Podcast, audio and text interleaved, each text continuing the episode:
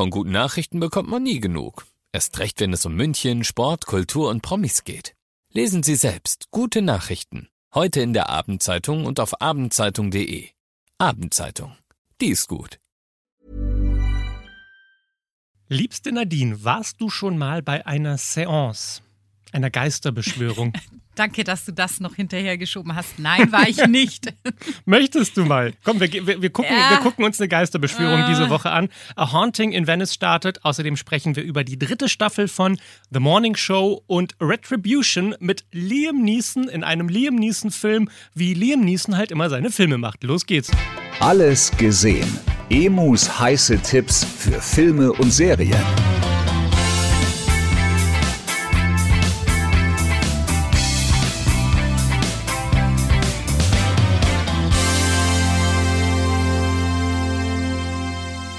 Es gibt ja zwei sehr unterschiedliche Filmgenres. Das eine Filmgenre ist der klassische Gruselfilm mit einem düsteren Haus und Geistern, die da rumspuken.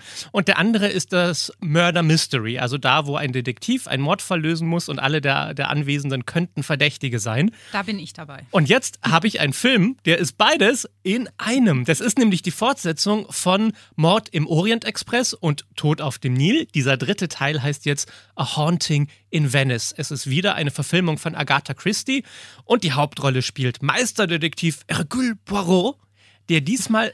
Was, warum Hast lachst du schön gesagt. Ja, es ist ein Belgier und er spricht Französisch, so ist es Her- Hercule Poirot. Und der muss einen Fall lösen. Er wird eingeladen nach Venedig, die Stadt der Gondeln und Kanäle, in der es ja an jeder Ecke praktisch spuken soll. Und ich finde auch diese venezianischen Masken echt gruselig. Also ich weiß nicht, wie Leute die zum Spaß tragen, weil so schön äh, Karneval in Venedig. Für mich ist das alles mehr als gruselig. Deshalb passt das Setting des Films sehr, sehr gut. Er wird also eingeladen in ein spukendes Haus nach Venedig. Und da findet eine Seance statt. Es kommt ein Geistermedium und Hercule Poirot ist engagiert, um sie als Betrügerin zu entlarven, weil er ja so ein kluger Detektiv ja, ist. So, natürlich wird er dann eingeladen, um sie zu entlarven. Herr Detektiv, Sie sind hier, um mich in Misskredit zu bringen. Aber ich kann mit den Toten sprechen. Und dann passiert es. Noch am gleichen Abend, nachdem die Uhr 12 Uhr Mitternacht schlägt, stirbt einer der Gäste bei dieser Seance. Und die Frage ist jetzt natürlich, wer war's? Niemand verlässt diesen Ort, ehe ich weiß, wer es getan hat. Ein Geist hat sie getötet. Ein Geist hat sie getötet. So, also jetzt ist, Ist klar. jetzt ist die große Frage, war es wirklich ein Geist, der diesen Mord begangen hat?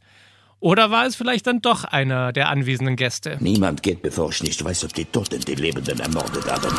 Ah, was für ein schöner Dialekt, ne? wunderbar. ähm, okay, also ein unglaublich schön düsterer, atmosphärischer Gruselfilm, der mir persönlich einen Ticken zu viel Gelaber drin hat, so, weil natürlich muss der Detektiv dann alle befragen. Ne? Also Mord passiert und er setzt sich dann hin, okay, was hast du zu dem Zeitpunkt gemacht? Mit wem warst du da im Zimmer? Warst du alleine oder nicht? Und ich, also wirklich, die Auflösung des Films, ob es denn jetzt der Geist war oder nicht, ist eine Sensation. Das fand ich richtig, richtig gut. Okay, Credit to Agatha Christie, die ist einfach eine tolle Mystery-Autorin. Aber ähm, das fand ich alles super und vor allem fand ich die Atmosphäre super. Mein Gott, dieses, dieser Grusel-Spukpalast mit diesen ganzen dunklen Ecken und jedes Mal, also da, da sind auch so viele Jumpscares drin. Das sind die Szenen in einem Film, wo halt irgendetwas aus einer Ecke oder so rauszuspringen scheint und man denkt sich, oh Gott, oh Gott, oh Gott, und dann ne, treibt den Puls hoch. Das ist einfach wirklich sehr, sehr gut gemacht. Und genau weil dieser Film so sehr von dieser Atmosphäre in Venedig lebt, äh, wurde ich eingeladen, um mir die Originaldrehorte in Venedig anzugucken. Das heißt, ich bin gestern Abend mit dem Flieger wieder hier in München gelandet und war in Venedig. Und äh, also das, das war schon krass, was äh, da das Filmstudio aufgefahren hat, um uns Journalisten zu zeigen, wie sie das da alles gedreht haben. Und die Atmosphäre in Venedig, das ist einfach eine so tolle Stadt. Warst du da schon mal? Leider Also, nicht, leider ich kann nicht. es sehr empfehlen. Wir sind mit einer Gondel Mhm. in der Nacht durch diese engen Kanäle Mhm. durchgefahren. Und diese Atmosphäre, ich, ich weiß nicht, ob es gruselig ist oder einfach nur wunderschön. Weil du musst dir vorstellen, es gibt ja in Venedig Kanäle, die haben kein Gehweg oder keine Straße drum, sondern das Haus endet unten im Wasser. Ja, ja, Links und rechts gehen die Häuser hoch und du hast diesen vielleicht zwei Meter breiten Kanal und es ist totenstill, weil natürlich kein Mensch auf der Straße ist, weil es keinen Gehweg gibt. Das heißt, du gondelst mit diesem Gondolieri, der da einfach nur ganz leise paddelt, Ja. in dieser Stille durch dieses schwarze Wasser und nur das Mondlicht glitzert unten so ein bisschen und du guckst an den Häusern hoch und hast diesen schmalen Streifen Himmel, wo du die Sterne siehst.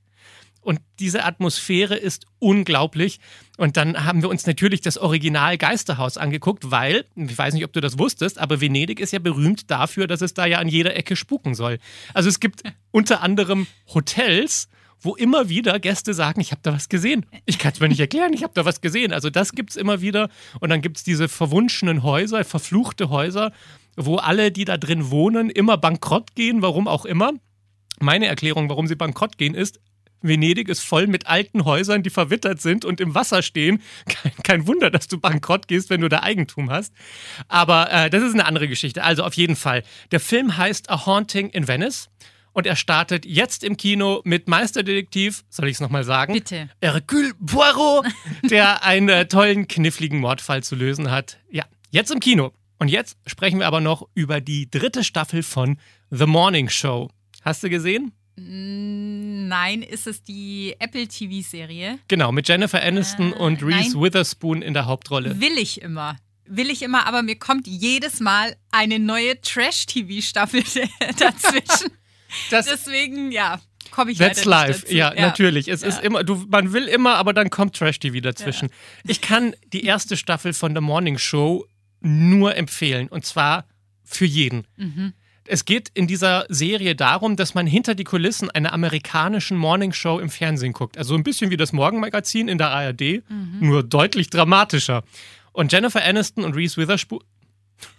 Witherspoon. Wieder Spuk. Jennifer Aniston, ich mach's noch mal ein bisschen cooler, und Reese Witherspoon spielen da zwei Moderatorinnen. Und es geht in der ersten Staffel hauptsächlich um eine MeToo-Debatte. Also einer der männlichen Moderatoren wird vorgeworfen, dass er sich nicht richtig verhalten hat einer Kollegin gegenüber.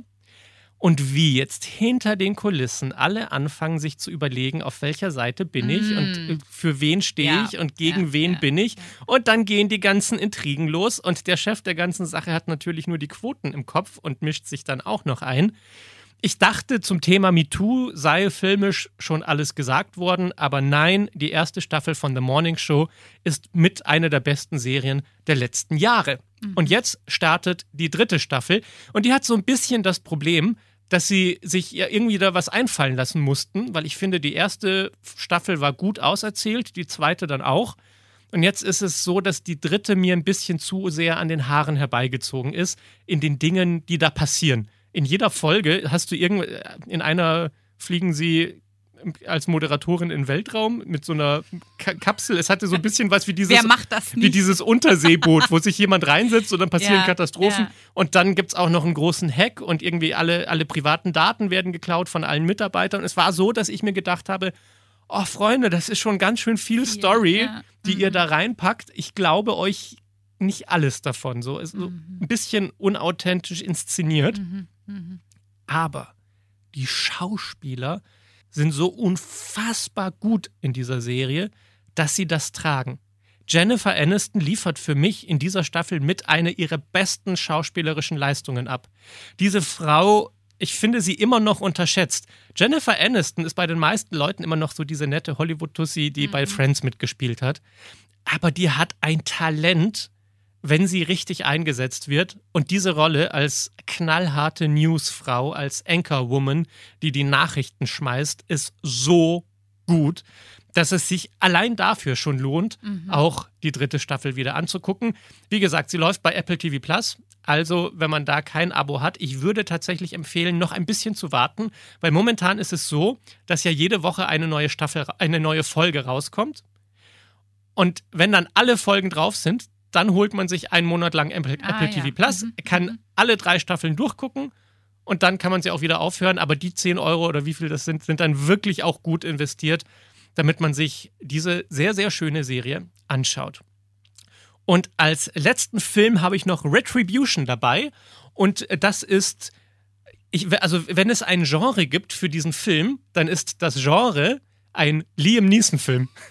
Ich weiß sofort, was du meinst. Oder? Ich Le- weiß sofort, was du meinst. Er hat ja, diesen äh, Film 96 Hours Ja. Taken gehabt, wo seine Legendär. Tochter entführt wird und Ja. er geht dann an, ruft den Kidnapper an und sagt, äh, ich weiß nicht, wo du bist, aber ich werde es herausfinden. Viel Glück, Viel Glück. sage ich dann.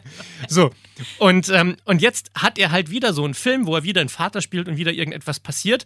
Der Film heißt Retribution und er steigt mit seinen beiden Kindern in der Früh ins Auto, um sie in die Schule zu bringen, glaube ich. Und dann klingelt sein Handy und er geht ran und die Stimme sagt, in diesem Auto, in dem ihr alle sitzt, befindet sich eine Bombe. Und wenn du stehen bleibst oder aussteigst oder irgendetwas macht, fliegt das Ding in die Luft. Und du machst jetzt genau, was ich sage. Und wer sich jetzt denkt, hm, habe ich das nicht schon mal irgendwo gehört? Richtig, ja. Das ist die inzwischen dritte Version dieses Films. Es ist ein eigentlich ein Original aus Spanien. Dann wurde das in Deutschland neu verfilmt mit Wotan Wilke Möhring. Der Film hieß Steig nicht aus. Und jetzt die Hollywood-Version mit Ja. Liam Neeson, die aber lustigerweise auch in Deutschland spielt, in Berlin. Er ist da in Berlin mit seiner Familie unterwegs. Ah, ja, okay. Warum auch immer. Und ich, ich fand es schon sehr an den Haaren herbeigezogen. Es ist leider nicht besonders gut gelungen. Es ist sehr klassisch inszeniert. Und ich hatte das Gefühl, so, so Filme gibt es schon ungefähr 350. 340 davon habe ich gesehen und 339 davon habe ich schon wieder vergessen. So, so, so ein Gefühl hatte ich. Also irgendwie alles schon mal gesehen. Es ist nicht schlecht gemacht. Es ist kein Film, wo ich sage, oh, guck dir den bloß nicht an. Wenn man Bock auf die Geschichte hat und Bock auf Niesen und sagt, äh, mein, meine, mein Anspruch ist gerade ungefähr bei vier von zehn, dann ist das der richtige Film. Aber ob man den jetzt unbedingt im Kino gucken muss, weiß ich nicht. Der weiß Herbst nicht. kommt ja.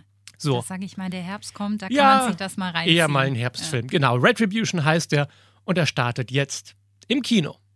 Gut, mein Schatz. Haben wir, haben eine gu gu gute Runde gemacht, wieder alles dabei gehabt. Gibt Ja, noch mein irgendwelche Kopf ist Fragen? voll. Nee, ich weiß jetzt nicht, was ich angucken soll, aber ich glaube, ich hole mir Apple TV Plus. So, und dann gucken wir Jennifer Aniston nicht nur wegen ihrer perfekten Frisur, diese Haare sind ein Traum, ähm, sondern auch, weil sie einfach eine großartige Schauspielerin ist. Wir hören uns nächste Woche wieder, oder? Bis dann. Bis dann. Alles gesehen. Emus heiße Tipps für Filme und Serien. Jeden Freitag neu. Dieser Podcast ist eine Produktion von 955 Charivari, Münchens Hitradio. Hey, it's Danny Pellegrino from Everything Iconic. Ready to upgrade your style game without blowing your budget? Check out Quince. They've got all the good stuff shirts and polos, activewear, and fine leather goods, all at 50 to 80% less than other high end brands. And the best part? They're all about safe, ethical, and responsible manufacturing. Get that luxury vibe without the luxury price tag. Hit up quince.com slash upgrade for free shipping and 365 day returns on your next order. That's quince.com slash upgrade.